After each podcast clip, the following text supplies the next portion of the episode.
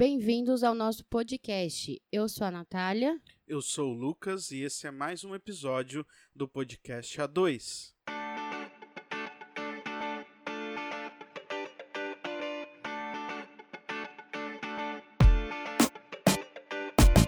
Queremos agradecer você que tem acompanhado a nossa história até aqui, que tem ouvido os nossos episódios, tem compartilhado com outras pessoas. É muito importante para a gente que vocês façam isso, então, por favor, continue compartilhando os episódios com quem você conhece, compartilhe nas suas redes sociais, marca a gente para a gente saber que vocês têm acompanhado também, que tem sido um tempo bem legal de compartilhar entre nós e vocês que têm nos escutado.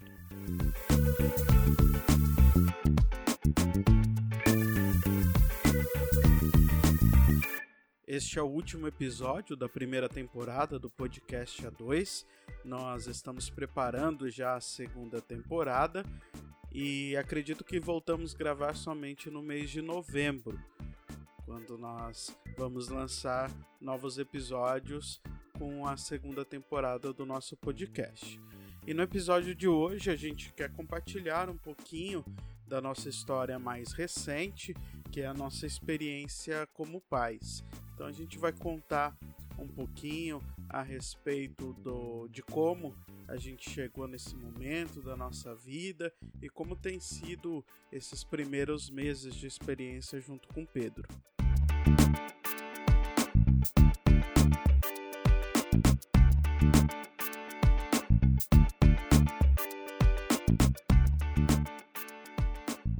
para variar um pouquinho, é, e que bom por isso, mas uh, o assunto filhos, para nós, sempre foi algo que é, nós estivemos alinhados desde o período de noivado, quando nós começamos a pensar em família, em como que funcionaria a, a dinâmica com relação a isso.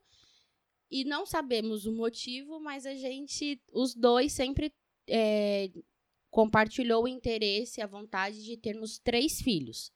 E também a gente sempre esteve muito alinhado com relação aos nomes, né? Desde que a gente falou nisso a primeira vez, a gente chegou no Pedro, no Tiago e na Luísa.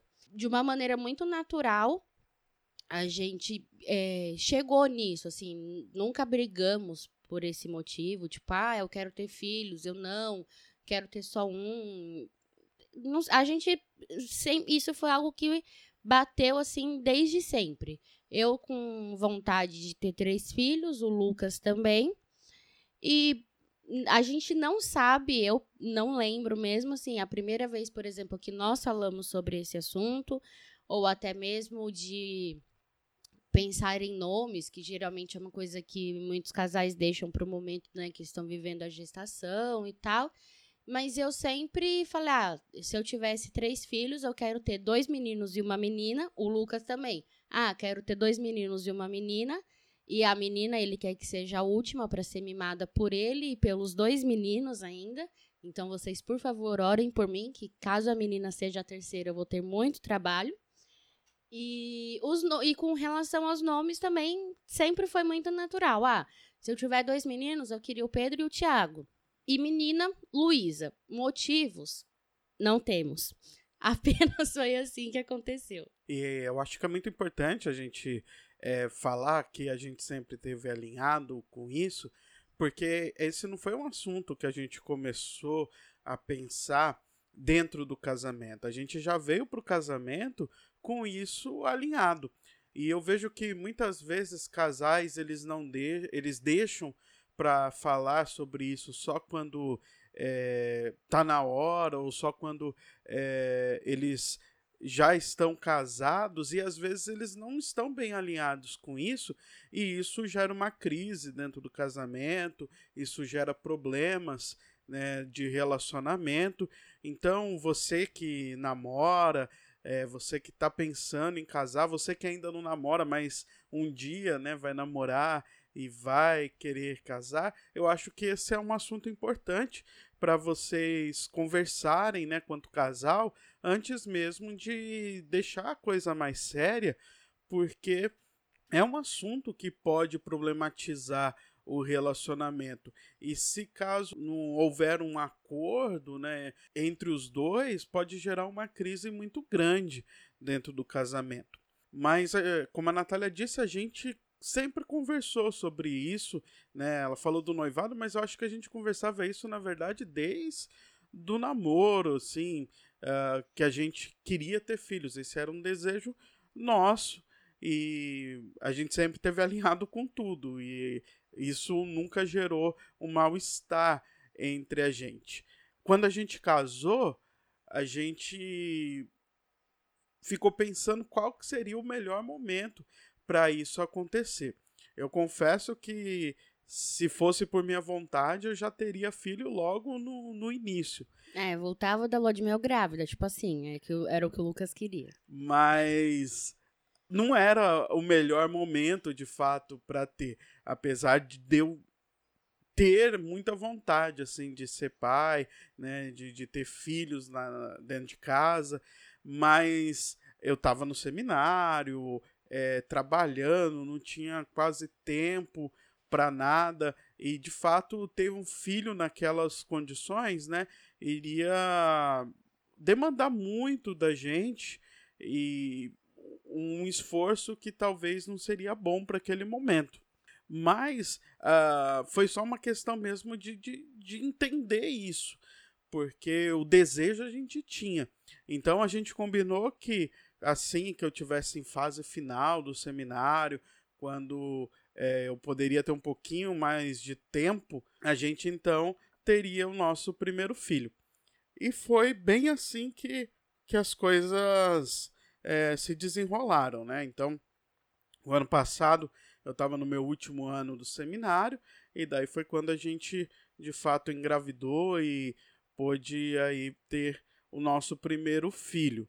Mas, de qualquer forma, eu acredito que, mesmo que a, se a gente tivesse tido o nosso filho em um momento anterior, com todo o esforço que estava sendo realizado dentro da nossa família, com mesmo com a um pouco tempo que a gente tinha, isso é uma questão de reorganização. Eu falo isso porque hoje na nossa cultura muitas vezes filho é visto como aquilo que é, nos atrapalha. Inclusive o Fábio Porchat semana passada deu uma entrevista, né, que deu uma grande polêmica, que ele fala justamente isso, né, que filho atrapalha. Mas nós que somos cristãos, a gente tem um entendimento totalmente diferente. Lógico que a gente quer dar o melhor para o nosso filho e a gente quer fazer isso da melhor forma. E por isso que a gente acaba planejando.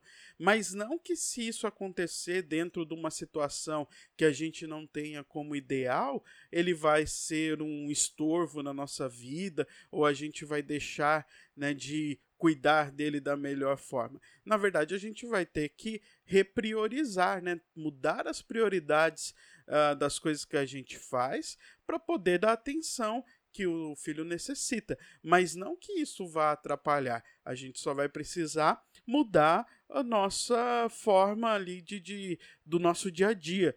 Então, a gente não pode ver o filho como um, algo que atrapalha né? Mas algo que vem do Senhor, né? Inclusive as escrituras nos dizem que filhos são a herança do Senhor para nós. Então, em nenhum momento a gente pensava dessa forma.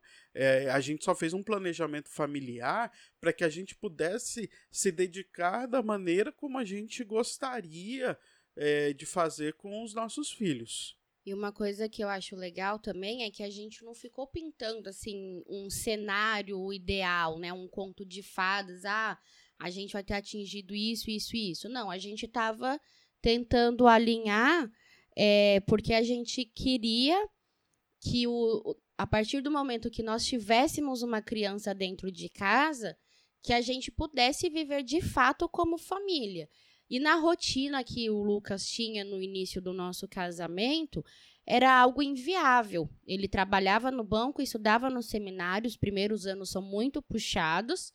É, e a gente não queria que ele ficasse em falta em nenhum aspecto, nem na paternidade, nem no preparo é, ministerial.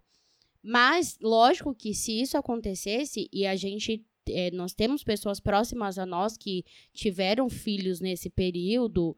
É, no seminário, a gente vê que casais tiveram filhos ou já entraram no seminário com filhos grandes, pequenos, enfim. Mas isso era um desejo nosso, mas que nós estávamos abertos a, a, a mudar isso também, se fosse necessário. Então, eu acho que legal da gente frisar isso, que assim, Assim como nós falamos nos episódios anteriores, nas outras temáticas, com relação a emprego, ou ao momento certo de casar e tudo mais, se aplica também à relação do, do momento de ter filho. Não é só ficar empurrando, empurrando, tipo, ah, quando eu tiver isso, eu posso ter um filho, quando eu tiver aquilo, eu posso ter um filho. A gente acredita que pode sim ter um planejamento familiar, mas que não seja algo pesaroso, que a gente fique colocando metas assim que são impossíveis da gente atingir, né? E que de fato seja um planejamento mesmo para que aconteça de uma maneira agradável para o casal. É, o problema é que muitas vezes, dentro de todo o nosso planejamento de vida, é, isso não só com filhos, né? Para o casamento, é, para o ministério na igreja, como a gente disse na, no último episódio, e para toda a nossa vida, a gente acaba priorizando coisas que não têm valor de fato. E com isso, a gente acaba é, vivendo uma vida que não é a vida que o Senhor tem para nós, porque a gente valoriza o que não tem valor. É, e não foi o nosso caso. O nosso caso, na verdade, é assim: por nós, a gente teríamos, porque a gente queria. Uh, mas o fato é que a gente não conseguiria fazer da melhor forma. Ou da forma como nós gostaríamos. A gente ia fazer de, da melhor forma dentro do que era possível. Mas o, a gente entendia que, se fosse em outro momento, isso seria muito melhor. Mas, claro, que se viesse antes, o que a gente faria era reorganizar a nossa vida para que pudéssemos dar, pudéssemos dar a atenção necessária para o nosso filho dentro desse planejamento, então, uma das coisas é o, o controle, né, de como é, impedir, não sei se impedir é a melhor palavra, mas fazer com que não aconteça a gravidez, né, a gestação. Até o momento em que nós nos preparávamos para casar, eu já fazia acompanhamento ginecológico por N fatores e eu tinha um diagnóstico antes de nós nos casarmos. Dentro desse diagnóstico, que eu, eu tinha dores horríveis, enfim, uma das opções médicas que me foi apresentada era o Implanon, que é um dispositivo subcutâneo que você coloca no braço, ou o DIL, que é o dispositivo intrauterino, que só seria indicado após o casamento, porque é necessário, não necessário, mas é mais indicado que a mulher coloque quando ela já tem uma vida sexual ativa e tudo mais. Então, até o, o nosso momento de. Até nós no, nos casarmos, eu fazia uso desse, desse subcutâneo que vai no braço, né? E aí, depois que ele, ele tem uma durabilidade de três anos, quando ele venceu o prazo, eu fiz o uso do dispositivo intrauterino, que é o DIL, mas tudo isso a gente priorizava é, a minha saúde. A gente sempre teve esse desejo de ser pai e mãe, então um dos motivos de eu sempre fazer acompanhamento também né, foi esse de ter os exames em dia, um acompanhamento médico. É, e na verdade uma das preocupações que a gente tinha era se de fato a gente conseguiria né, engravidar, né? Se a Natália conseguiria engravidar, porque ela tinha um diagnóstico que pra gente trazia um pouco de receio. Sim, é. E aí, assim, é, a gente fazia tudo isso com acompanhamento médico, visando sempre assim, ah, o momento que nós é, decidimos tentar engravidar, a gente já tem um, um respaldo, né? A gente sabe o que está acontecendo. Então, nosso método de não engravidar até o, o, momento que nós decidimos que isso aconteceria é, foi assim: eu fazia uso primeiro do Implanon e depois do DIL. E eles, o DIL que eu usava, aqui eu acho que vale frisar, é o hormonal. Porque tem dois, né? Um que é o de cobre, que eu acho que até o que a rede pública oferece para quem precisa, e o hormonal, que foi o que eu fiz o uso, justamente por as questões do diagnóstico que eu tinha. Então, os hormônios me ajudariam nesse tratamento. E aí a gente não tinha problema nenhum com relação a isso, porque, como vocês puderam perceber, vão perceber, foi super efetivo. Ele não tem riscos, assim, entre ele e o de cobre, ele é mais seguro, né, pelo que a gente já leu um pouquinho. Mas a gente não pensava nisso como um método de prevenção. A gente pensava nisso como algo que estava auxiliando no problema que eu tinha e que de fato assim me auxiliou, né? Eu tive um diagnóstico que foi errado, mas o diagnóstico de ovário policísticos, ele é certo. Eu sempre tive, e muitas mulheres têm, e é uma dor horrível, incomoda, e de fato me ajudou com relação a isso que era o objetivo de eu fazer o uso desses métodos. Essa questão contraceptiva, ela é muito polêmica, porque na verdade, né, em dias que a gente discute muito o aborto, muito dos métodos contraceptivos, é, como pílulas, o próprio DIU né, e outras formas, eles têm um caráter abortivo também. Coisa que a gente nunca pensou a respeito. A gente, quanto casal, nunca tinha conversado sobre qual era o método contraceptivo melhor e, na verdade, a gente nem passava pela nossa cabeça na possibilidade de, de estarmos usando um método que, no fim das contas, é um método abortivo. Uh, a Natália, ela estava sendo orientado por, por médicos a fazer o uso desses métodos, mas não necessariamente com o viés contraceptivo, mas simplesmente para que uh, pudesse ajudar na saúde dela, nas dores que ela sentia. E, e a gente uniu o útil ao agradável, porque com isso também, dentro do nosso planejamento familiar, fazia sentido, porque ao mesmo tempo que ajudava na saúde dela, também nos ajudava a prevenir uma gestação. Depois que o Pedro nasceu, na verdade, que a gente começou a olhar para os métodos contraceptivos com um outro olhar, porque a gente começou a pesquisar mais sobre isso e foi então que a gente viu que muitos dos métodos, que inclusive são indicados por médicos, eles são abortivos. Ou seja, não é que previne uma gestação, mas que ele não deixa com que o embrião que já está formado, na verdade eu nem sei se a palavra técnica é embrião mesmo, né? Mas uh, o óvulo já foi fecundado e a partir daquele óvulo fecundado, o método contraceptivo não deixa com que a gestação continue. E só depois que o Pedro nasceu que a gente foi ver isso, né, com, com esses olhos. E até então a gente ainda nem decidiu qual método que a gente vai usar daqui para frente, né? A gente tem usado métodos de barreira, né, que são métodos que de fato não permitem a fecundação, mas a gente é, o risco, né, desse método é, ele é maior, né, de, de acontecer a gestação, mas a gente ainda não, não decidiu como fazer isso. É, e assim, é um assunto muito delicado e ainda é meio nebuloso pra gente, né? Porque isso chamou um pouco a atenção num livro que eu estava lendo, e daí o autor começa a citar algumas coisas, tem até uma tabela super explicativa e tal. E nós temos uma conhecida aqui que ela é médica, e aí eu chamei para conversar, ela me explicou um pouco de um pouco é, do ponto de vista médico e do ponto de vista cristã, né? Porque ela é cristã também. E aí, assim, ela explicou que contém sim características abortivas, mas envolve, assim, muitas coisas, né?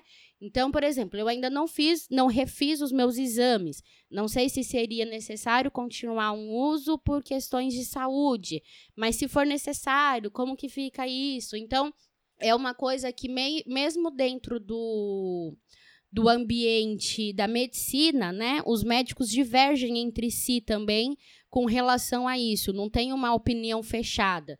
E tem um viés político também, tem gente que fala que quem é a favor da opinião de que contém características abortivas é porque tem um pensamento X ideológico. Quem é, acha que não, que tá tudo bem, que isso é besteira, fala que é tipo uma fake news que inventaram. Só que, assim, existe pesquisas, artigos, é, pros, defendendo os dois lados. Então, é um assunto bem delicado mesmo, até por isso a gente não vai entrar muito nesse aspecto, mas é algo que chamou a nossa atenção. E, como cristãos, né, a gente é, tenta ao máximo ter esse cuidado de pensar todos os aspectos da nossa vida à luz das escrituras, dentro daquilo que seria o melhor, né, o mais indicado. Nós não ainda é, não tomamos uma decisão, que nem o Lucas disse, mas foi algo que a gente nunca tinha parado para pensar antes. E decidimos agora, assim, na verdade não foi uma decisão, foi de uma forma muito natural que aconteceu a partir de uma leitura que eu estava fazendo é, surgiu isso dentro do nosso relacionamento e a gente está procurando cada vez mais é, ter uma resposta que que seja algo que a gente se sinta seguro em todos os aspectos, né? Seguro como casal, dentro daquilo que a gente entende como planejamento familiar, e seguro também no sentido de não ofender a Deus com a decisão que nós tomamos. E eu acho muito interessante é, esse aspecto, porque tem tanta coisa que a gente não busca conhecer para saber se nós estamos ou não pecando, e isso mostra a importância do conhecimento, isso mostra a importância da gente de fato saber o que a gente está fazendo com a nossa vida, o que a gente está fazendo com o nosso corpo, porque o Senhor, ele espera que nós o honremos em todos os aspectos com isso, né? E muitas vezes a gente é levado a fazer algumas coisas como se tudo tivesse bem, como se tudo fosse correto, sem pensar se aquilo uh, está correto diante do Senhor. E, e, isso foi uma das coisas assim que me chamou muita atenção nisso, porque eu nunca tinha parado para pensar. É, para mim, assim, se é algo que o médico está falando, né, que seria bom, eu simplesmente vou lá e faço, porque eu confio na palavra do médico e, ao meu ver, não, não teria problemas. Mas não é bem assim. A gente precisa conhecer a fundo o que a gente está fazendo e em todos os aspectos para a gente ver se a gente não está agindo contra a palavra do Senhor. Lógico que essa questão do aborto é uma questão muito polêmica, né? E existe muitos entendimentos em relação a isso. A gente tem um entendimento sobre isso e não é o nosso foco aqui nesse episódio, mas eu quero te chamar a atenção para esse viés da gente analisar de fato tudo que a gente faz e ir para a palavra do Senhor e entender se o que a gente está fazendo não fere né, aquilo que ele tem para nós. Sim, eu acho legal assim, a gente não está é, fazendo isso de uma maneira legalista, né? Até porque, assim, a gente, durante cinco anos, a gente fez uso desses métodos de uma maneira. É, assim, que nós não tínhamos o conhecimento. Foi apresentado, é isso e ponto, a gente usou. Então, pode ser que a gente tenha errado também.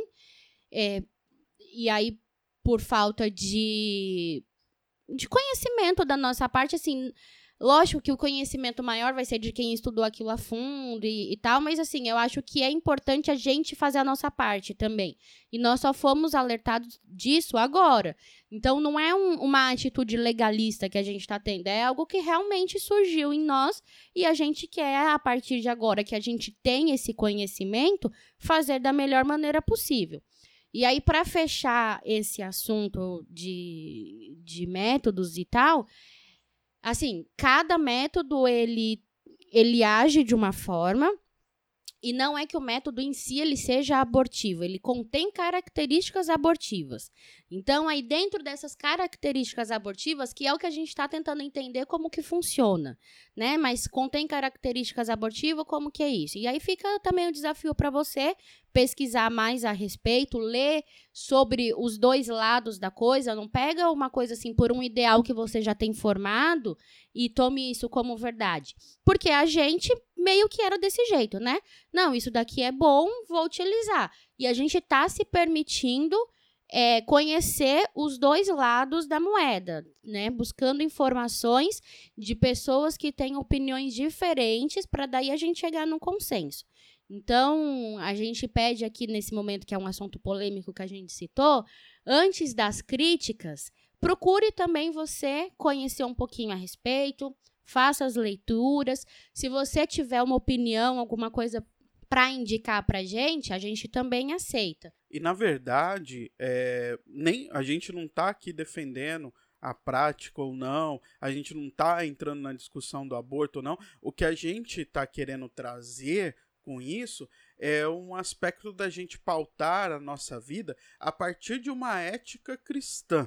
E, e isso que muitas vezes a gente deixa para trás. A gente absorve o que a cultura é, diz para nós, o que a medicina, a ciência e todas as outras áreas da vida estão nos dizendo que é bom, sem olhar aquilo de um viés cristão.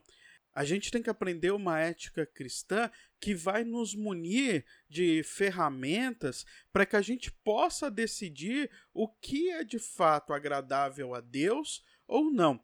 E dentro disso tem um, um livro que é, eu acho bem importante para você que quer se aprofundar um pouquinho mais nisso e conseguir, né, ter princípios para você avaliar questões desse tipo, né, questões que são polêmicas, questões do nosso dia a dia, que é o livro Ética Cristã, do Norman Geisler. É, nele você vai ter alguns princípios para que você possa, de fato, avaliar situações éticas à luz da palavra de Deus. Então, você que, a partir do que a gente está falando aqui, né, possa se interessar em estudar um pouquinho mais disso e buscar informações de como você pode tomar decisões nesse aspecto, leia esse livro que com certeza vai te ajudar. E aí, só para citar o livro também de onde a gente tirou toda essa ideia, é o Deus, Casamento e Família. Ele é um livro bem denso, assim, ele é mais para pesquisa mesmo. Para você fazer uma leitura corrida, eu confesso que é um pouquinho chato, mas ele traz assuntos muito interessantes no que diz respeito à família, né, a casamento mesmo. Ele aborda todas essas questões que a gente vive hoje no dia a dia, formas de é, não que a gente acredite, né, mas diferentes formas de casamento, enfim, ele é um livro bem completo nesse sentido, assim, ele pincela todos esses aspectos e aí fica a sugestão para você também que tem interesse. Bom, a Natália falou que todos os métodos né, que ela usou ajudaram ali no, naquele diagnóstico que ela tinha. Mas, na verdade, nunca foi 100%. Ela continuava sempre com muitas dores. E eu sempre falava para Natália: Natália, vai em busca de outra opinião. Eu nunca é, aceitei que, de fato, o, o, o diagnóstico que ela tinha estava correto, porque é, ela continuava tendo as crises. E o que a médica havia falado é que a, com o tratamento que estava sendo proposto para ela, aquilo diminuiria de uma forma é, bem considerável. E eu falava, Natália, vai atrás. E lá em São Paulo, na verdade, ela acabou de fato indo em outra médica que basicamente deu o mesmo diagnóstico e as mesmas soluções. E quando a gente veio para Rondônia, a, ela continuou tendo crises. E daí foi quando a gente foi em um novo médico aqui em Rondônia que viu a situação de uma forma diferente. Sim, eu tive uma crise bem forte, assim, logo que a gente mudou para cá. E aí eu fui num, num médico é, que foi indicado para nós, levei todos os exames para ele. E aí a gente foi, o Lucas foi nessa consulta comigo e a gente combinou de fazer de uma forma diferente. Falou, ó, vou falar o que eu sinto, mostrar os exames que eu tenho e deixar ele falar, né? Pra que. E daí, se ele repetiu o que a primeira e a segunda médica falou, a gente vai então só buscar uma nova alternativa. Pra não, tipo, falar assim, ó, oh, eu tenho esse diagnóstico aqui, e ele já ficar é, centrado naquilo. E aí foi o que nós fizemos. E aí, pela primeira vez, é, foi a, a, o Lucas entrou numa consulta comigo, né? Porque ele sempre me acompanhava quando possível, mas assim, ele me levava, eu, eu ia na consulta e ele estava me esperando, enfim. Dessa vez ele participou, porque a gente já estava cansado de eu ter esse diagnóstico e mesmo assim continuar tendo crises horríveis, enfim. E aí, fizemos dessa forma, ele, ele olhou todos os meus exames, conversou um pouquinho comigo e pediu para eu contar a história. Eu contei toda a minha história para ele, sem dar nome aos bois, tipo assim, ah, falaram que eu tive isso e tal. Mas fui contando tudo que eu sentia naquele período até chegar naquele dia ali, naquele consultório. E aí ele falou assim: não, beleza. Só que o diagnóstico que você tem não é esse. É, porque depois, num determinado momento, ele me fez uma pergunta específica, eu respondi, ele falou assim: não, ó, pelo que eu observei aqui, o seu diagnóstico não é esse.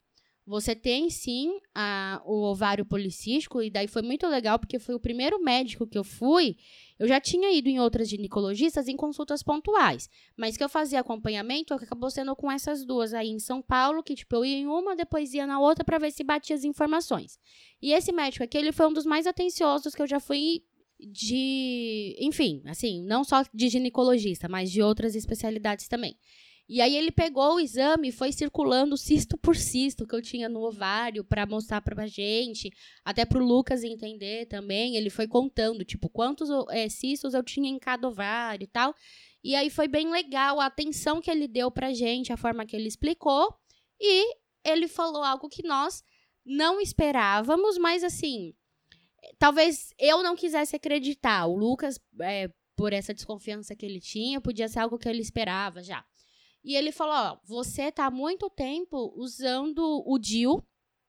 E eu já estava com o DIL, acho que há quase dois anos. E juntando o outro método que eu tinha usado, que eu já tinha tido três anos. E esses métodos ele que eu utilizei, eles eram hormonais e para cada organismo reage de uma forma. Uma coisa importante, na verdade, é que o médico falou assim: o diagnóstico não está errado. Só que ele não é um diagnóstico feito a partir dos exames. Isso. Que os exames não apontavam nada. O exame não era conclusivo, né, é, para aquele o, diagnóstico. O diagnóstico, na verdade, ele era clínico. Então, assim, os exames não apontavam esse problema necessariamente, mas os sintomas que ela sentia levavam as médicas a apontarem aquele problema. Isso. E daí a solução que ele sugeriu naquele momento foi a seguinte: é, como os métodos que eu utilizava eles eram hormonais, o meu organismo reagiu interrompendo a menstruação. Então, assim, vez ou outra eu tinha um escape, mas nada significativo, assim, de como é uma menstruação de fato. Então, somando tudo, vai, cinco anos que eu não tinha um, um ciclo menstrual um escape ou outro pontual, mas não era considerado um ciclo menstrual. E ele explicou toda a importância da mulher ter o ciclo menstrual, como que isso acontece. É algo que a gente detesta, né? Quando a gente começa, desde a primeira menstruação, a gente já ah, fica super brava, fica super brava com isso, porque mexe demais com o nosso, é, nosso organismo, nossas emoções, enfim. E ele explicou a importância de ter um ciclo menstrual, é, de como funcionava, tipo, dessa limpeza que acontecia no organismo tal. E aí, resumindo tudo que ele falou e de uma maneira fácil de entender, era tipo assim: eu tava cinco anos sem que meu corpo eliminasse o que era preciso eliminar na menstruação né? E, e, como esse diagnóstico que eu tinha, ele não era um diagnóstico a partir dos exames, não era tão perigoso assim eu ter um período de ciclo menstrual, ter aquela parte que o endométrio vai descamando e, e todo esse processo aí. E a sugestão dele foi: vamos tirar o DIL. E aí você fica um ano, a sugestão dele era um ano, para que você volte, o seu corpo volte a funcionar, entenda como isso funcione tipo um detox. Foi a palavra que ele usou, até se eu não me engano. Ele falou: vamos fazer um detox.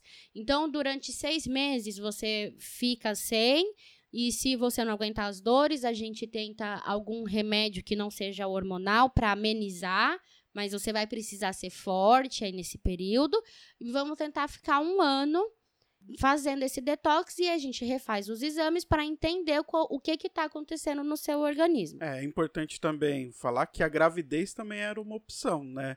Ele falou que com a gravidez o corpo mudava e com isso é, poderia né, fazer com que as crises que ela tinha, né, então fossem amenizadas. É, e você, por favor, não entenda mal aí o que o médico falou e que o Lucas repetiu. Não é que, tipo assim, ah, então sai fazendo filho, engravida para melhorar o seu problema. Gente, por favor, vamos com calma. É que no momento que nós decidíssemos engravidar, o organismo podia, né, pela, por tudo que o organismo sofre ali na gestação, podia ser que isso mudasse também, né, pós-gestação. E aí nós começamos. É, aqui eu não tinha convênio médico. Essa consulta a gente fez no particular. Ele tentou tirar o DIL para mim, mas não conseguiu. Eu tomei um remédio depois para acho que é expandir. Não, não sei os, os termos técnicos que funciona, mas, tipo assim, a cordinha, o DIL, para quem não sabe, ele tem uma cordinha. Eles colocam no seu útero e fica uma cordinha para fora para quando você precisar tirar e o meu organismo absorveu boa parte dessa cordinha. E como eu sinto muita dor, e quando eu coloquei foi um pouquinho traumático, assim, a forma com que o médico me tratou, eu tinha muita insegurança, eu não conseguia relaxar, isso dificultava muito para o médico tentar tirar. E aí ele não conseguiu. E aí nós começamos uma jornada, assim, incansável, de tipo, não, fez muito sentido tudo que ele falou pra gente, e eu abracei mesmo a ideia e falei: não, eu tô disposta a tentar, porque assim, se como eu tô sentindo dor, mesmo que menos vezes, mas ainda são dores absurdas e tal, vamos tentar um novo, uma nova opção, pra, até mesmo para refazer os exames, porque às vezes que eu fiz os exames, sempre foi com uma carga hormonal, tal, então a sugestão dele era justamente o contrário, fazer os exames é, de uma maneira limpa mesmo, de como é o meu organismo sem aquela carga hormonal. E aí nós tentamos aqui, mas no particular era uma coisa assim, ninguém dava certeza, porque precisava de uma pinça específica e tal, tal, tal. E eu sei que do dia que nós fomos ao médico pro dia que eu consegui o DIL, eu acho que foi cerca de um ano, um ano e meio mais ou menos. O dia que você conseguiu tirar. Que né? eu consegui tirar isso. Foi, levou mais ou menos esse tempo. Porque assim, na cidade que a gente morava, não tinha nenhum recurso. Então eu sempre tinha que vir para outra cidade aqui do estado de Rondônia para fazer essas consultas. Então nunca eh, não dava direito e daí numa vez que eu fui para São Paulo, eu conversei com a minha mãe, o meu tio, ele também trabalha em hospital e a gente foi cada um fazendo contato com quem podia. E aí chegamos numa médica, eu fiz vários exames para ver a posição do DIU, ver como que estava meu organismo. Possivelmente eu passaria por uma cirurgia até para retirar e, e daí fiz todo o processo para fazer isso pela rede pública. E aí na, na última consulta com a médica que eu fiz, foi uma médica assim, ela foi muito fofa comigo mesmo. E aí ela falou: "Olha, eu preciso te examinar antes de dar entrada na papelada para uma cirurgia". E aí ela foi conversando comigo, aí eu já, eu, eu já tinha passado por, sei lá, por uma, pela mão de uns cinco médicos. E médicos e médicas, né? E assim, não tinha dado certo e eu já estava muito cansada de passar por todo esse processo. Então, qualquer um que pedia para eu sentar naquela cadeirinha da ginecologista lá, abrir a perna e tal, eu já queria, nossa, eu já ficava tensa, era horrível.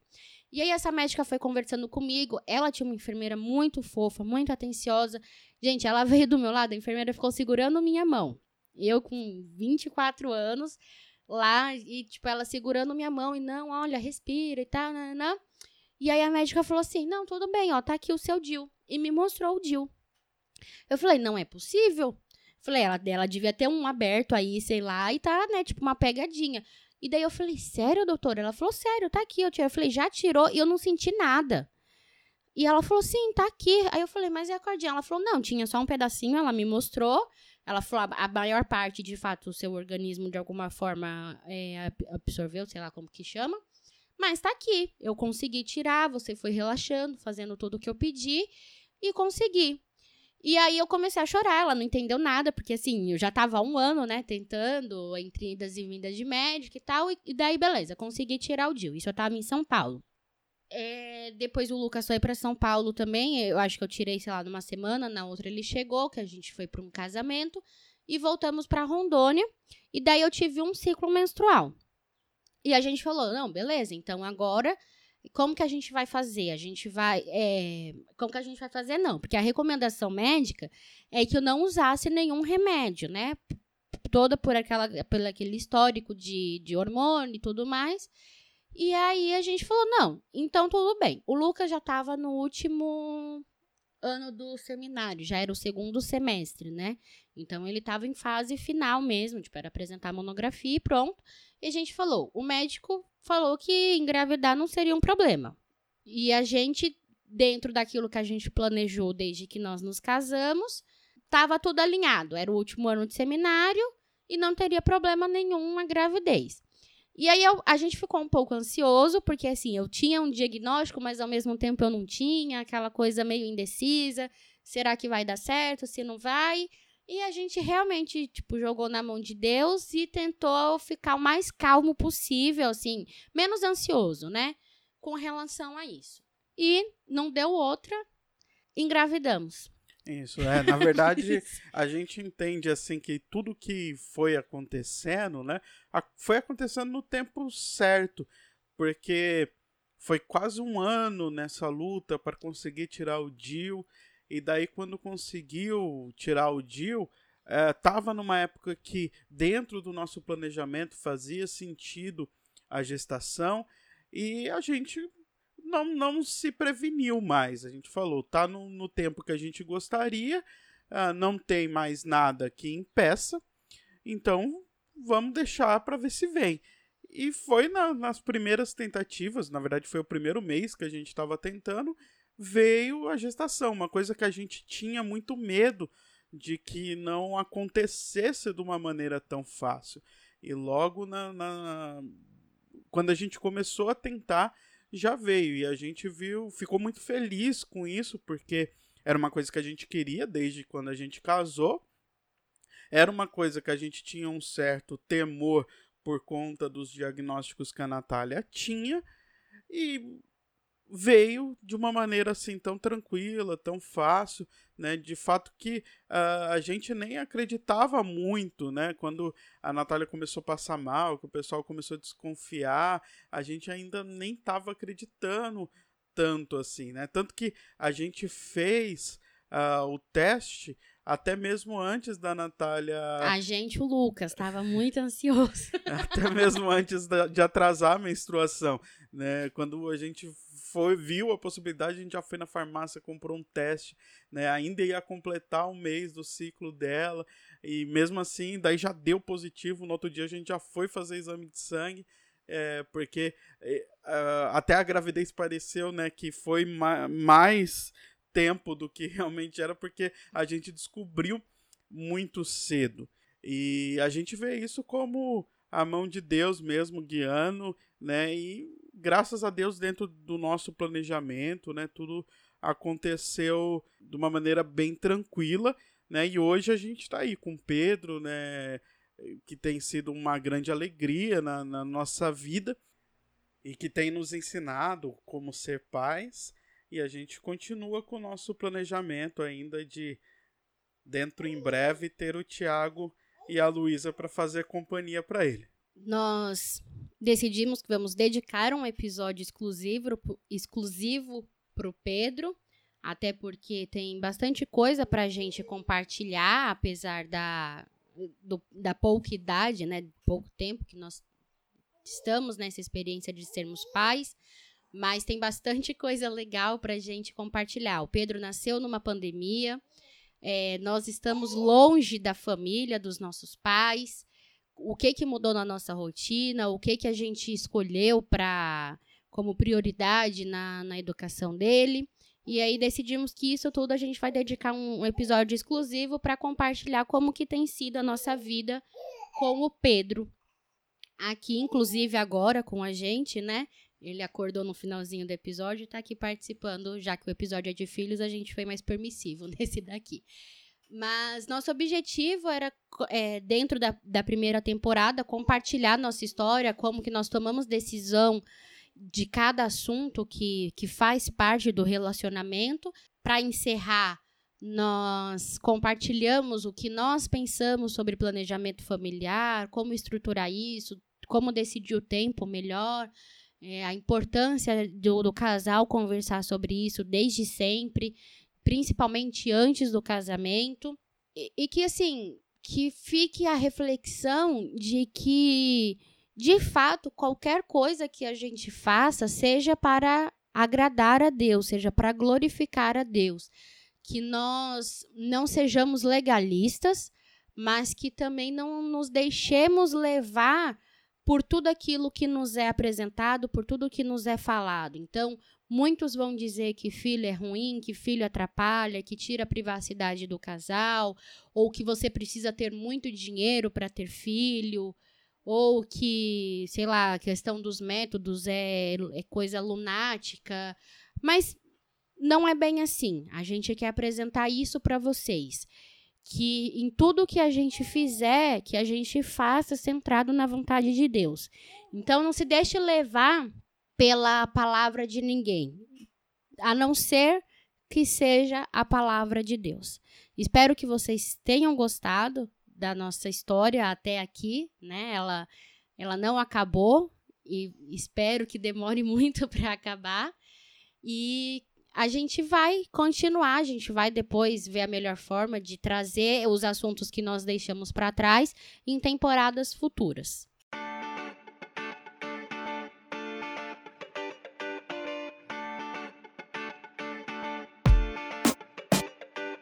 Nós agradecemos você que nos acompanhou durante essa primeira temporada, uma temporada que foi um teste para nós, foi um aprendizado de como usar essa plataforma de comunicação.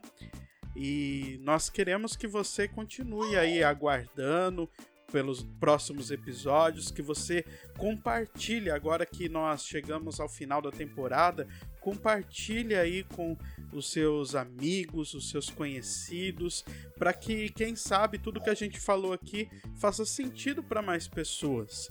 Né? Ajude pessoas a tomarem decisões, ajude pessoas na construção do seu relacionamento, na forma como eles têm vivido a sua vida, que eles possam refletir a, a partir das nossas experiências a, que nós compartilhamos aqui ao longo dessa primeira temporada.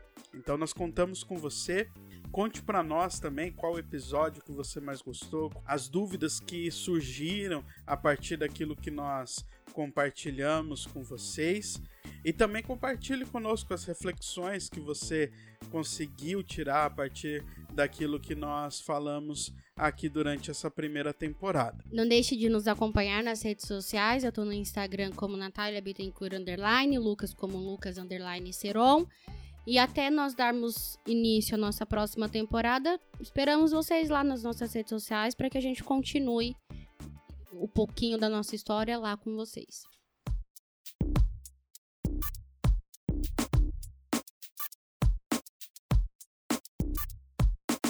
Então agora o podcast vai dar uma pausa a gente também vai tirar agora um período de férias e por isso também não vamos ter tanto tempo assim para gravar e tá bem corrido para a gente gravar. A gente está preparando a segunda temporada e em novembro nós retornamos com os novos episódios e contamos com você. Então tchau, tchau e até breve. Até breve, espero vocês na próxima temporada.